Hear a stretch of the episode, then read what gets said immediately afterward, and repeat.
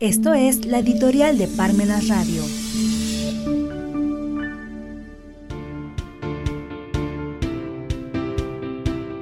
Ni de izquierda ni de derecha. A una persona de derecha lo que más le inquieta es ser molestado por el gobierno, mientras que la preocupación fundamental de alguien de izquierda es ser excluido de las decisiones políticas.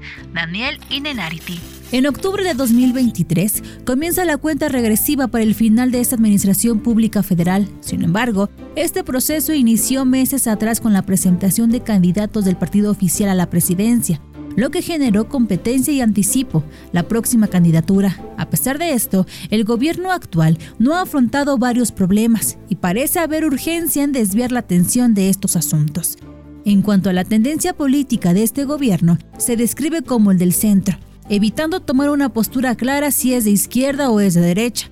La derecha se caracteriza por preocuparse por la interferencia del gobierno, mientras que la izquierda se centra en la inclusión en las decisiones políticas. En términos de políticas de derecha, se critica la falta de regulación en las instituciones bancarias, permitiendo comisiones abusivas. Además, no se abordaron los monopolios, lo que se considera una tendencia neoliberal. Se menciona un tratado de libre comercio con Estados Unidos que podría afectar a la iniciativa privada mexicana. Las políticas de izquierda se resumen en la prohibición de becas y apoyos a los necesitados, pero se critica la falta de atención a cuestiones como la migración y la salud.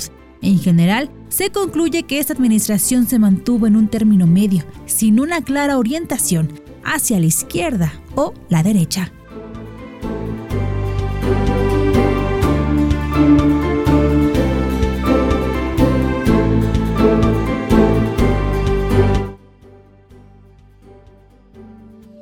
Si los tiempos nos impiden leer, pero no nos impiden escuchar.